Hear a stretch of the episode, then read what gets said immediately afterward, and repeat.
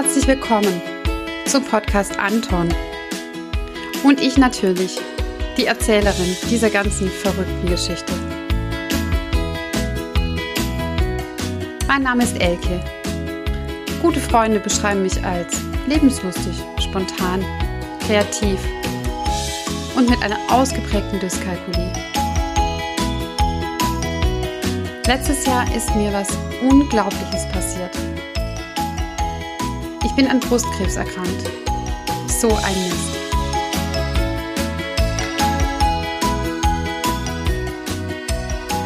Ich bin eine grenzenlose Optimistin. Das werdet ihr im Laufe des Podcasts schon noch sehen. Ich lache viel und gerne. Und wenn mal alles schief geht, dann werfe ich einfach eine Handvoll Konfetti obendrauf und alles ist nur noch halb so schlimm. Aber Brustkrebs, das bedeutete für mich auch, Tiefschläge wegzustecken.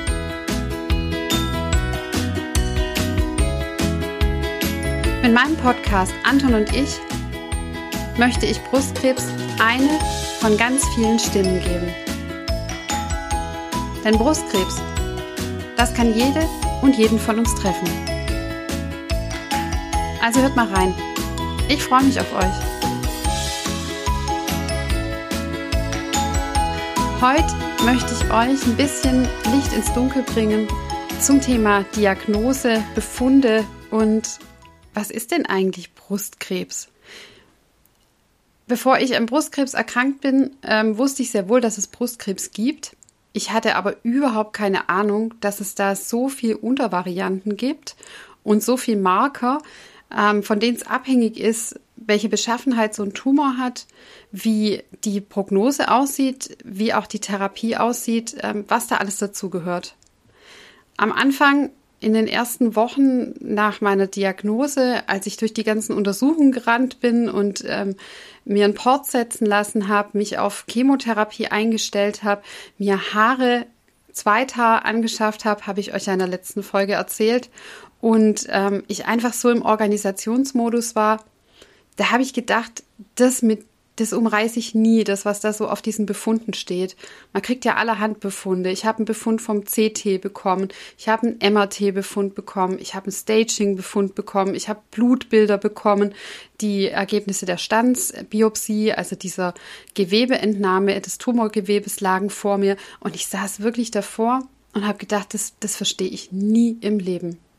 Und als ich ähm, neulich in einer ganz tollen Zoom-Runde war, in einer Austauschrunde unter Betroffenen, da ist es mir ein Jahr jetzt nach meiner Diagnose und auch fast den ganzen Behandlungsverlauf hinter mir, ist es mir nochmal so bewusst geworden, als ich da eine junge Frau erlebt habe, die genau in dieser in dieser Zwischenwelt zwischen, okay, ich bin nicht gesund, ich habe jetzt eine Diagnose bekommen und zwischen, ähm, jetzt es dann los und ich habe überhaupt keine Ahnung, was da an Markern und Tittern ist, und ich weiß, ich habe mir damals ähm, auch gedacht, das muss ich jetzt alles ganz schnell begreifen und mich einlesen und weiß jetzt so ein Jahr später, das geht ja nicht. Also auch ein Medizinstudent kann ja nach den ersten Wochen an der Uni ähm, ja nicht schon der Fachexperte seines späteren Fachgebiets sein.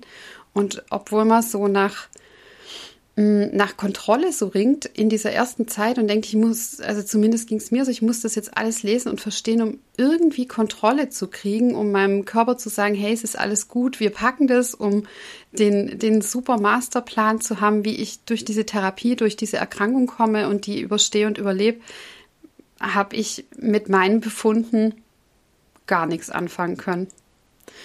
Und von daher habe ich mich jetzt ein bisschen eingelesen und inzwischen bin ich tatsächlich auch schon ein bisschen mehr Experte meiner Tumorerkrankung und vieler anderer Erkrankungen und habe gedacht, ich sortiere das mal für euch so ein bisschen, dass ihr, wenn ihr vor eurem Befund der interdisziplinären Tumorkonferenz oder sogenannten Tumorboard sitzt, ähm, so ein bisschen Licht ins Dunkel kriegt. Ich habe es ja gerade schon erwähnt. Viele, viele Befunde laufen nach so einer Erstdiagnose Brustkrebs.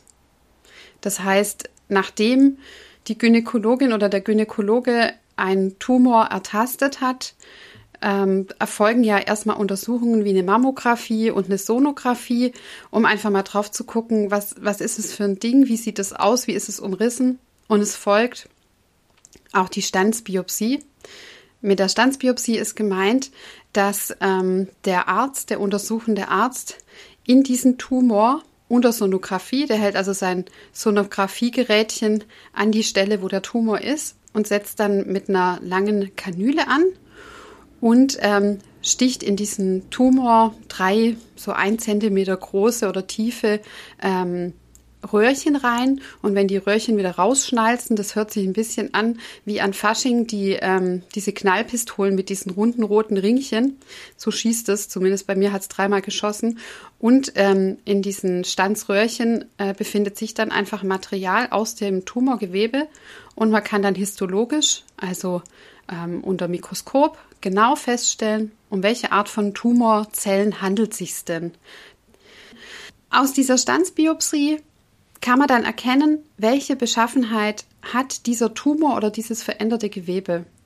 Da erstmal gibt es zwei ganz große und wichtige Unterscheidungen. Ist das Gewebe bösartig, also befinden sich da Tumorzellen drinne, dann ist es maligne.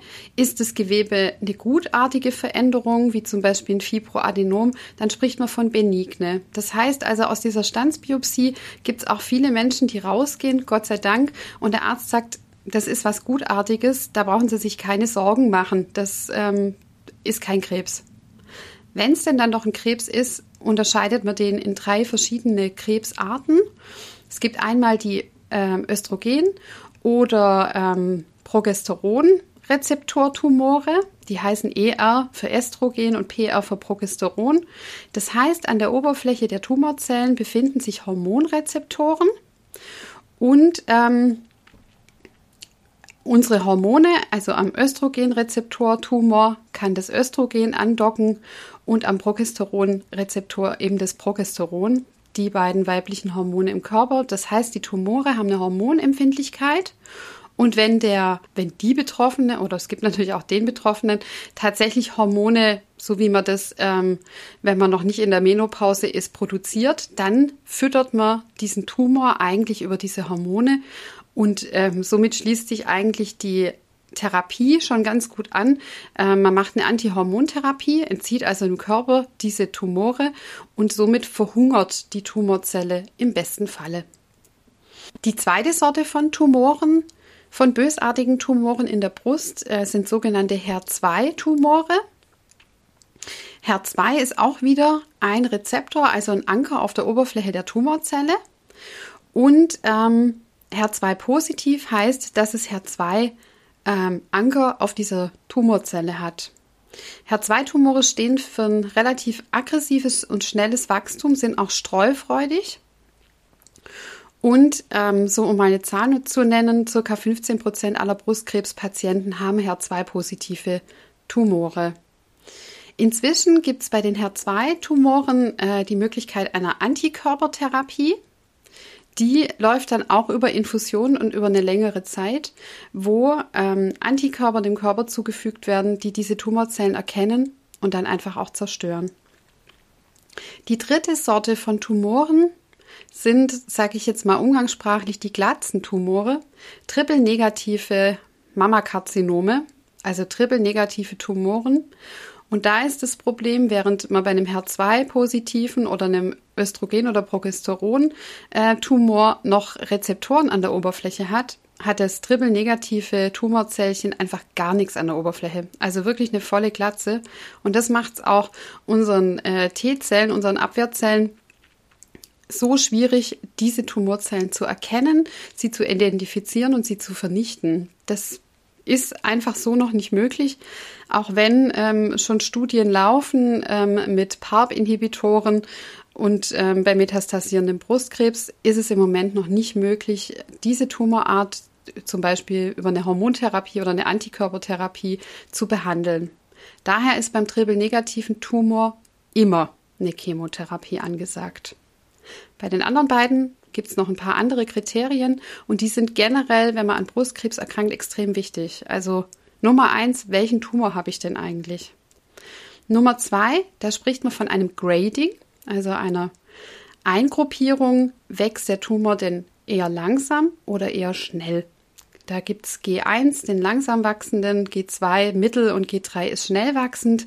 Und da gibt es ähm, noch einen entscheidenden Wert, den hat man auch immer auf seinem Befund mit drauf, das ist der KI67-Wert. Ähm, und zwar spricht man dann von dem Proliferationsmarker. Ähm, der KI67-Wert guckt auf Eiweiße auf dieser Tumorzelle oder auf Tumorzellen und äh, von diesem Wert kann man recht gut ableiten, wenn man da eine Gewebeprobe entnimmt, dann guckt man drauf und guckt, wie viele Zellen sind denn aus dieser Gewebeprobe im Moment in der Teilung. Denn wenn ein Tumor sehr langsam wächst, ist die Zellteilung eher gering. Dann kann man auch mit den Therapien relativ äh, oder kann man einfach softer loslegen. Wenn dieser KI67-Wert, also der aktuelle Wert an Zellen, die sich im Moment teilen, sehr hoch ist, dann ist es ganz klar, dass es ein schnell wachsender Tumor ist und somit auch einfach die Gefahr groß ist, dass der Tumor streut in die Lymphknoten, in andere Organe und einfach sich auch in der Brust sehr schnell ausbreitet. Dieser KI67-Wert, wenn man so beim Grading nicht genau weiß, ist der Patient jetzt eher Richtung langsam wachsenden Tumor oder Richtung schnell wachsenden kriegt man über den KI 67 einen guten Hinweis drauf, wohin diese Tumorart zu packen ist. Man sagt immer so, alles um 10% Zellteilung ist eine sehr gute Prognose. Ähm, der KI-Wert kann aber auch sehr, sehr hoch sein. Also bei mir lag er damals bei 30. Das ist nicht ganz so cool, aber ja Gott, was will man machen?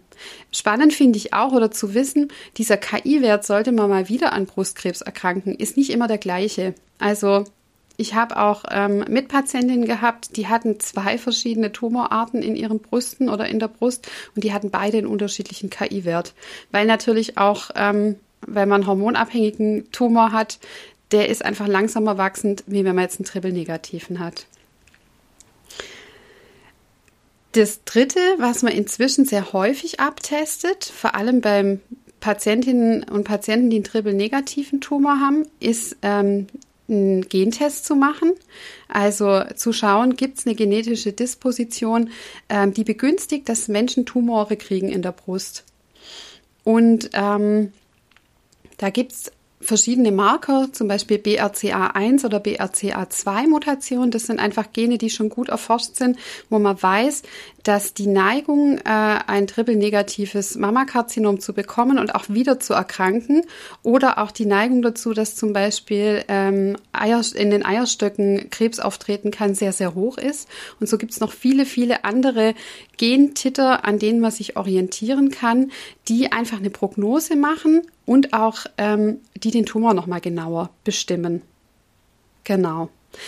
Es wird dann auch immer mit untersucht. Ähm, das entnimmt man nicht der Standsbiopsie, sondern dann später macht man das nochmal, bevor man dann mit der finalen Therapie loslegt. Man äh, entnimmt in den Achselhöhlen einen Wächter-Lymphknoten.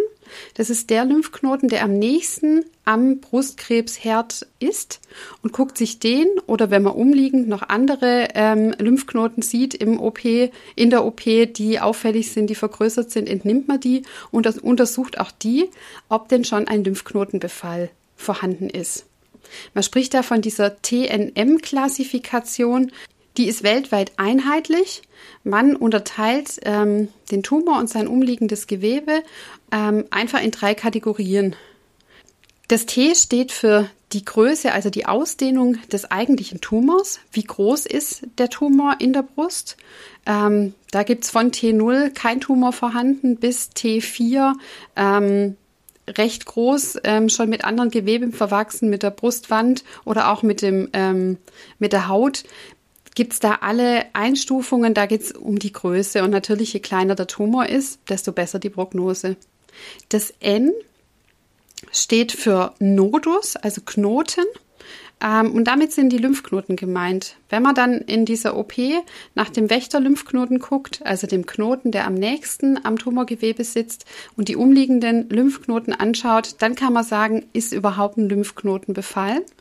Also das ist auch eine OP, da geht man natürlich als Patientin mit einem gehörigen Respekt dran. Was ist, wenn viele Lymphknoten befallen sind? Aber da kann ich auch sagen, ich habe in meiner Zeit in der Klinik auch viele Patientinnen miterlebt, bei denen gar kein Lymphknoten befallen war.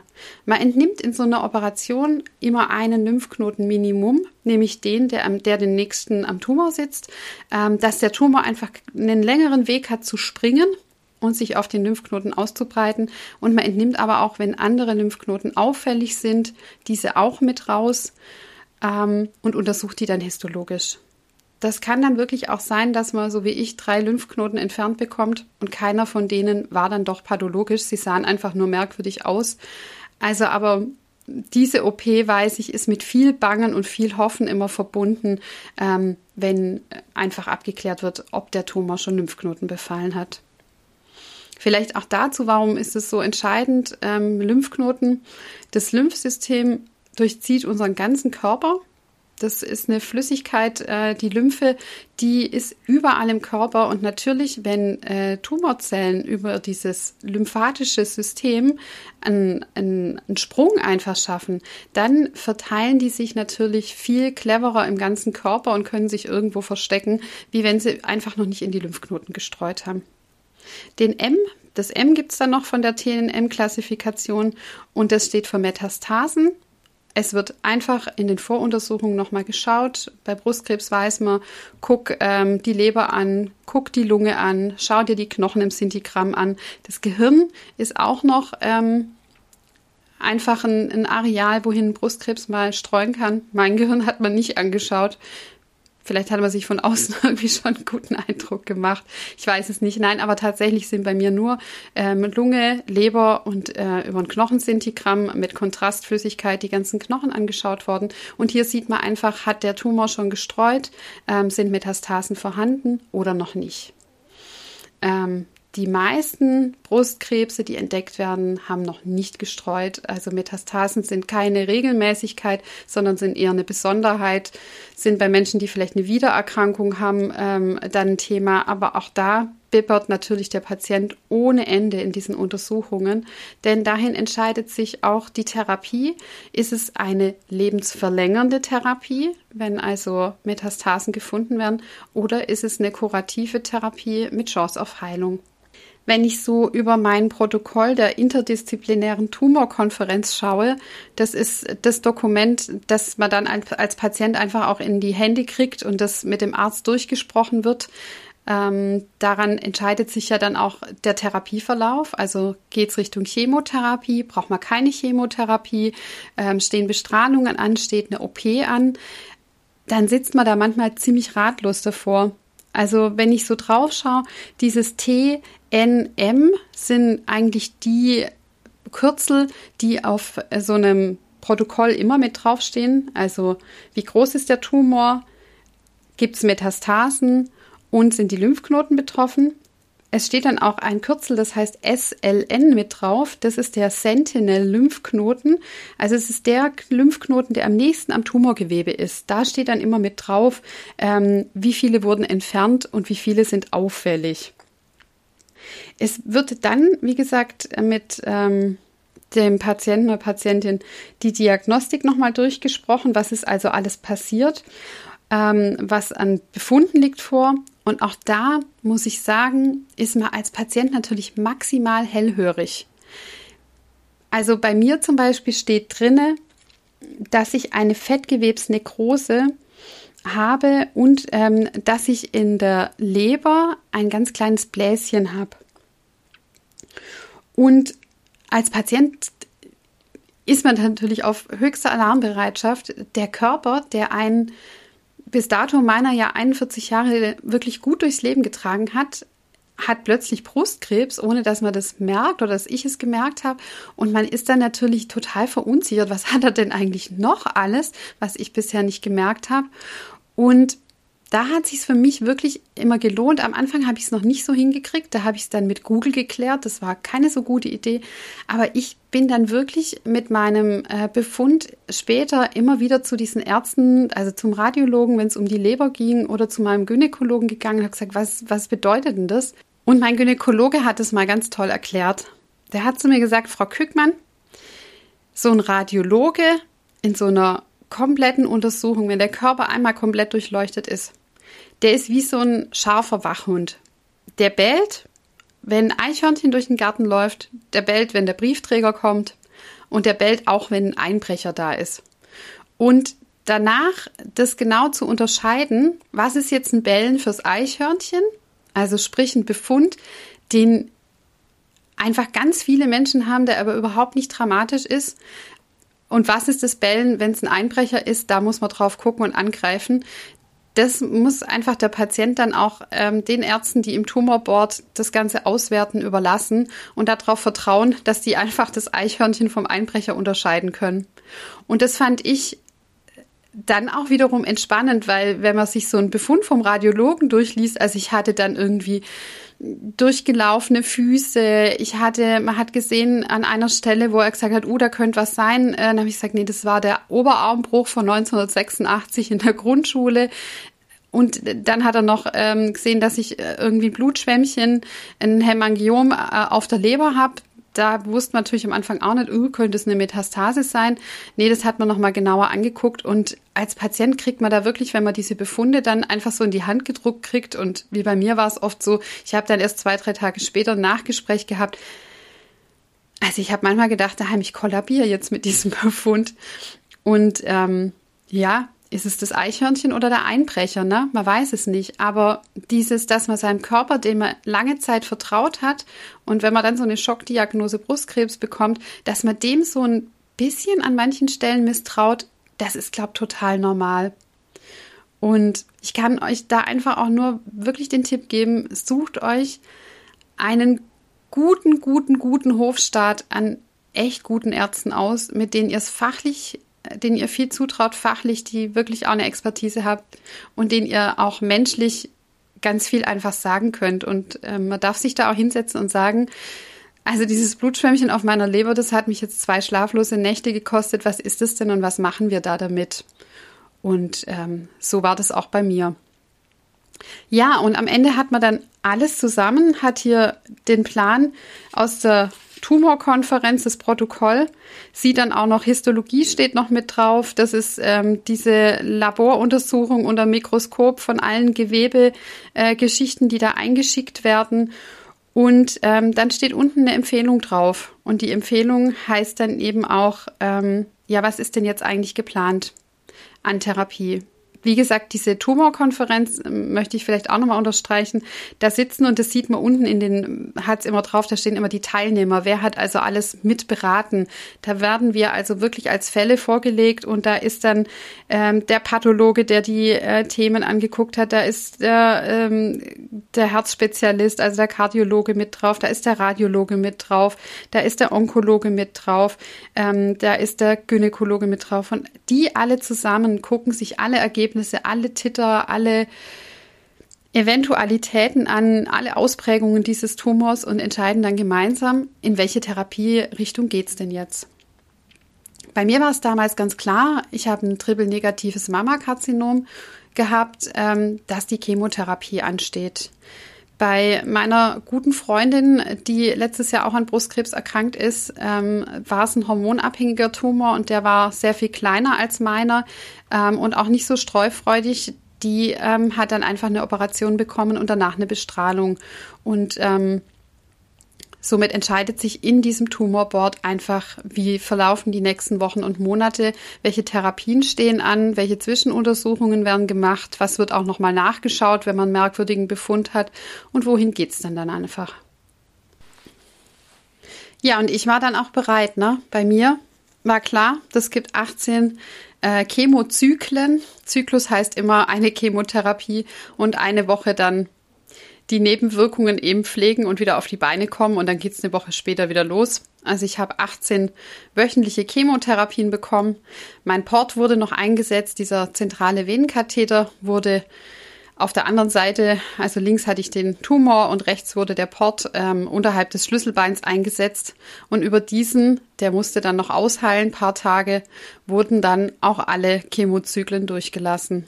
So, da war ich also bedient. Also 18, das das hat mir schon echt auch die Schuhe ausgezogen. Ich dachte, 18 Mal. Und ich habe damals noch völlig blauäugig gedacht, okay, 18 Chemotherapien sind viereinhalb Monate. Ja, denkst du. Aber da erzähle ich euch dann in einer der nächsten Folgen was drüber. So, jetzt haben wir das Thema Brustkrebs ist nicht gleich Brustkrebs durchackert.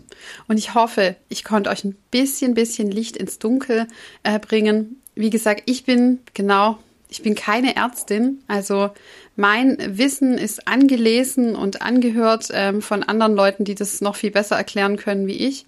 Aber mir hat so diese Kategorisierung in welcher Tumor ist es, ähm, sind die Lymphknoten betroffen oder nicht? Ist über diesen KI67-Wert klar, äh, wie streufreudig der Tumor ist?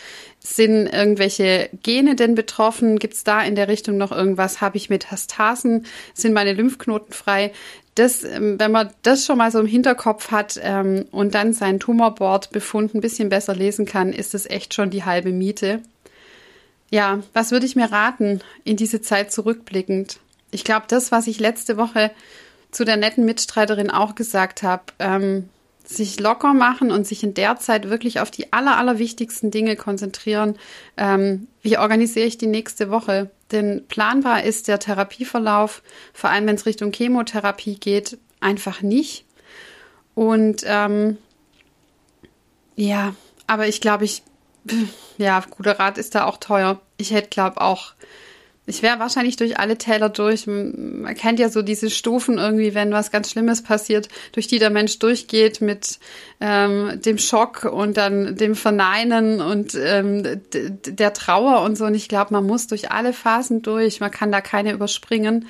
Man kann sich bloß, und das hat mir damals auch geholfen, an Menschen wenden, die sowas ähnliches schon mal mitgemacht haben oder die einem einfach gut tun und die einem zuhören denn ich war damals auch so in der Dauerschleife, weil ich es einfach zum Verarbeiten brauchte, Sachen 20 Mal zu erzählen, um sie mir auch selber zu erzählen, um zu sagen, hey, du hast Brustkrebs, ne? Und du musst jetzt durch 18 Chemozyklen durch. Und da bin ich meinem Umfeld und meinem Mann und meiner Familie und meinen engen Freunden so unglaublich dankbar, dass die mich damals in dieser Dauerschleife zwischen Unverständnis, Verdauen, ähm, Verzweiflung äh, nicht wahrhaben wollen und ähm, dass die mich da auch ausgehalten haben. Denn man braucht da einfach einen, einen guten Krisenstab an Menschen drumherum, die eine Ahnung haben, die Mediziner, die einen menschlich gut begleiten und die einfach Verständnis haben, dass im Moment die Welt völlig aus den Fugen gerät. Was bei mir dann auch noch war, das füge ich zum Schluss noch an und dann höre ich aber wirklich auf. Ähm, bei mir wurde der Tumor in der OP vor der Chemotherapie nicht entfernt. Das fand ich damals ein absurd schräges Gefühl, weil ich mir gedacht habe, jetzt weiß man ja, wo der ist und dass er streufreudig ist. Jetzt könnte man den doch auch einfach kurz mal rausmachen, damit ähm, der schon mal weg ist. Und da hat mein ähm, Onkologe und mein Gynäkologe zu mir gesagt, das würden sie nicht machen, weil man anhand des Tumors in der Chemotherapie sehen kann, ob die anschlägt, ähm, ob der kleiner wird, ob er gleich groß bleibt oder vielleicht sogar wächst. Das wollte ich mir besser nicht vorstellen. Aber dass das einfach der Indikator ist, um zu gucken, wie reagiert der Tumor auf die Chemotherapie. Und obwohl ich diese Vorstellung am Anfang absurd fand, eine neoadjuvante Chemotherapie zu bekommen, so heißt es, wenn man sie vor der OP macht, wenn die OP vorgestellt ist, ist es eine adjuvante Chemotherapie, die danach folgt. Aber diese neoadjuvante Chemotherapie, die hat mich am Anfang total gestresst. Und im Verlauf muss ich aber sagen, war es eine ganz, ganz tolle Sache, weil ich eben auch sehen konnte, dass dieser Tumor wirklich auf die Chemo anspricht. So, jetzt ist Ende Gelände mit Brustkrebs ist nicht gleich Brustkrebs. Jetzt glühen uns ja sicher auch allen schon die Ohren. Ich danke euch fürs Zuhören. Ich nehme euch in 14 Tagen wieder mit und da geht es dann um mein erstes Mal. Mein erstes Mal Chemotherapie. Was ich mir da im Vorfeld für Überlegungen gemacht habe, was in so einer ersten Chemotherapie passiert und was ich in meinen dicken, fetten Chemorucksack immer so reingepackt habe, damit mir diese fünf langen Stunden Chemotherapie nicht so wahnsinnig lange vorkommen. Und ich freue mich, wenn ihr wieder dabei seid. Alles, alles Liebe, eure Elke. Tschüss!